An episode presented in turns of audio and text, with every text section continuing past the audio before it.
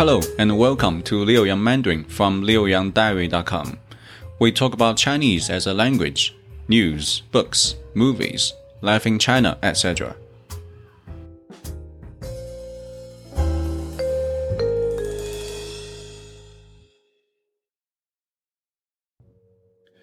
HSK 1 Chapter 6 Title 我会说汉语 I can speak Chinese Warm up 妈妈 Mother 汉字 Chinese characters 中国菜 Chinese dish 说汉语 Speak Chinese 写汉字 write Chinese characters.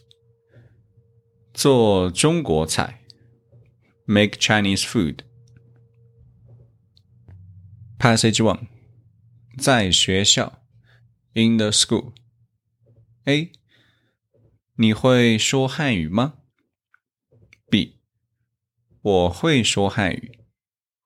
A 你妈妈会说汉语吗？B 她不会说。English version. A. Can you speak Chinese?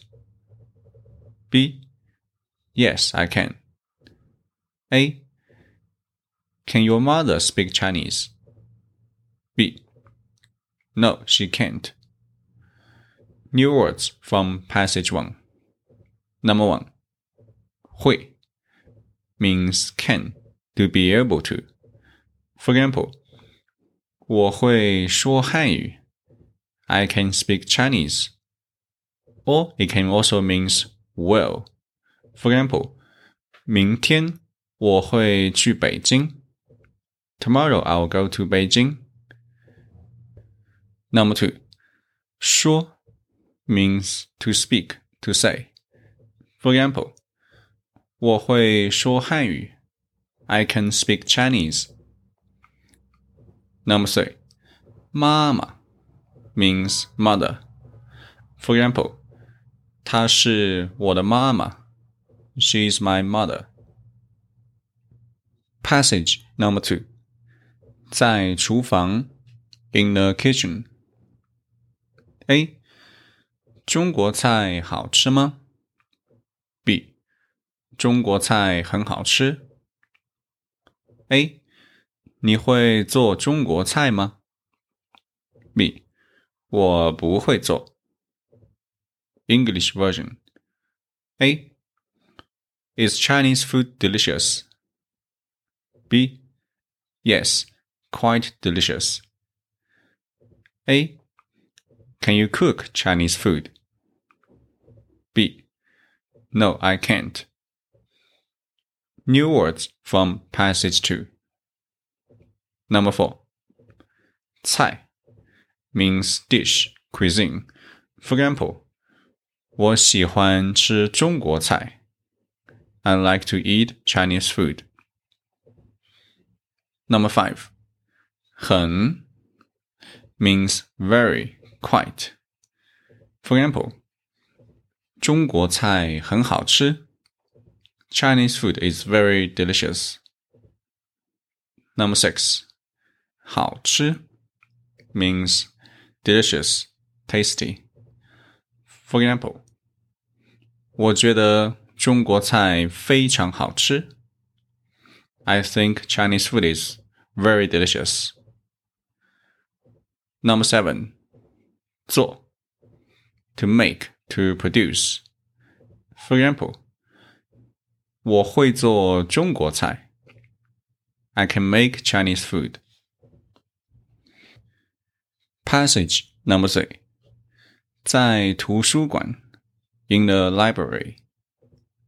A，你会写汉字吗？B，我会写。A，这个字怎么写？B，对不起，这个字我会读，不会写。English version。A. Can you write Chinese characters? B. Yes, I can. A. How do you write these Chinese characters? B. Sorry, I can read it, but I don't know how to write it.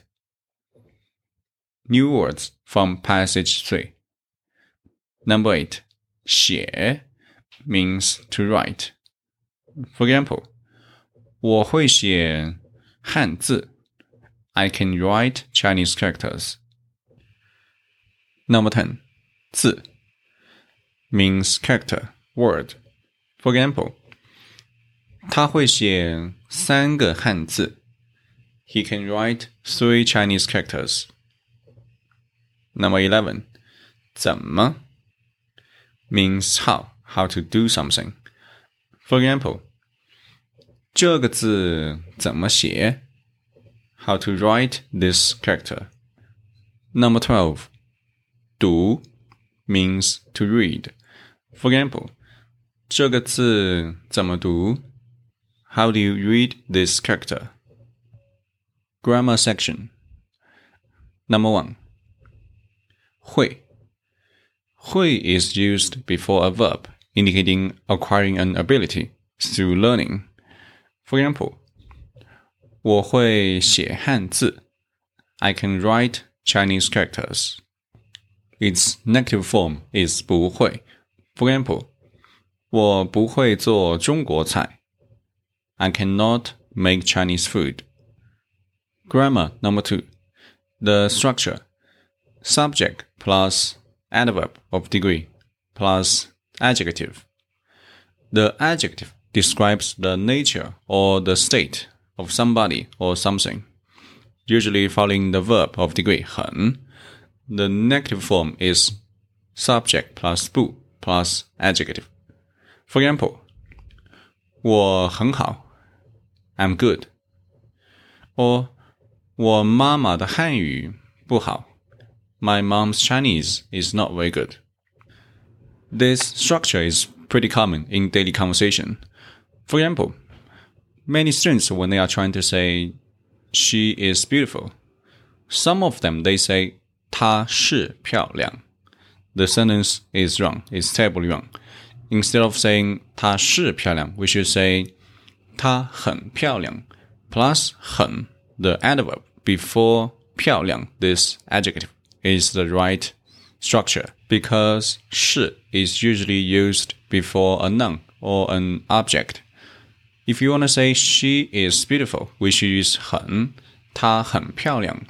But if you want to say she is a beautiful woman, in this context, a beautiful woman, it's an object, a noun. So you can use 是, you can say 她是一个漂亮的女人. Grammar number three. 怎么 the interrogative pronoun 怎么 is used before a verb to ask about the manner of an action, means how to do something. For example, 这个汉字怎么读？How to read this Chinese character？哦，你的汉语名字怎么写？How to write your Chinese name? Grammar number four. The pronunciation rule about third tone. The third tone in collocation is pronounced differently from the third tone used alone. It means when the third tone with anything no matter it's in front or after another pinyin, only its first half, the falling half, is pronounced. For example, how this character, it's third tone, and third tone is falling rising tone.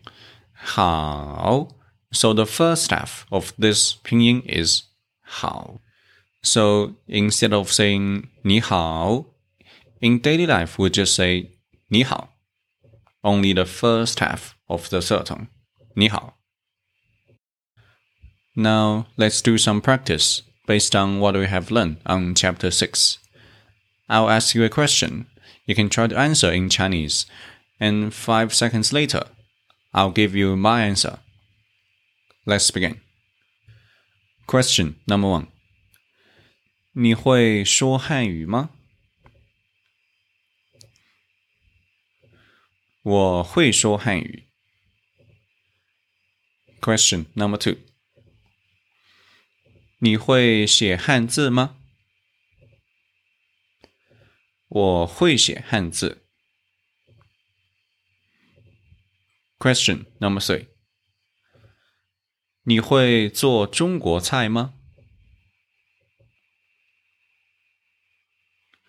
我不会做中国菜。Question number four。 你有汉语名字吗？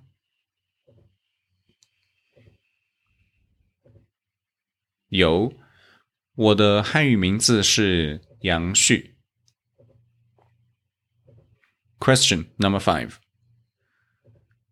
你会写你的汉语名字吗？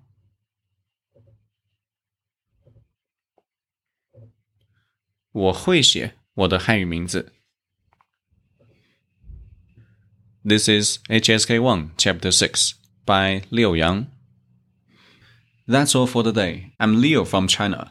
If you like our show, follow us on Spotify or wherever you get your podcast.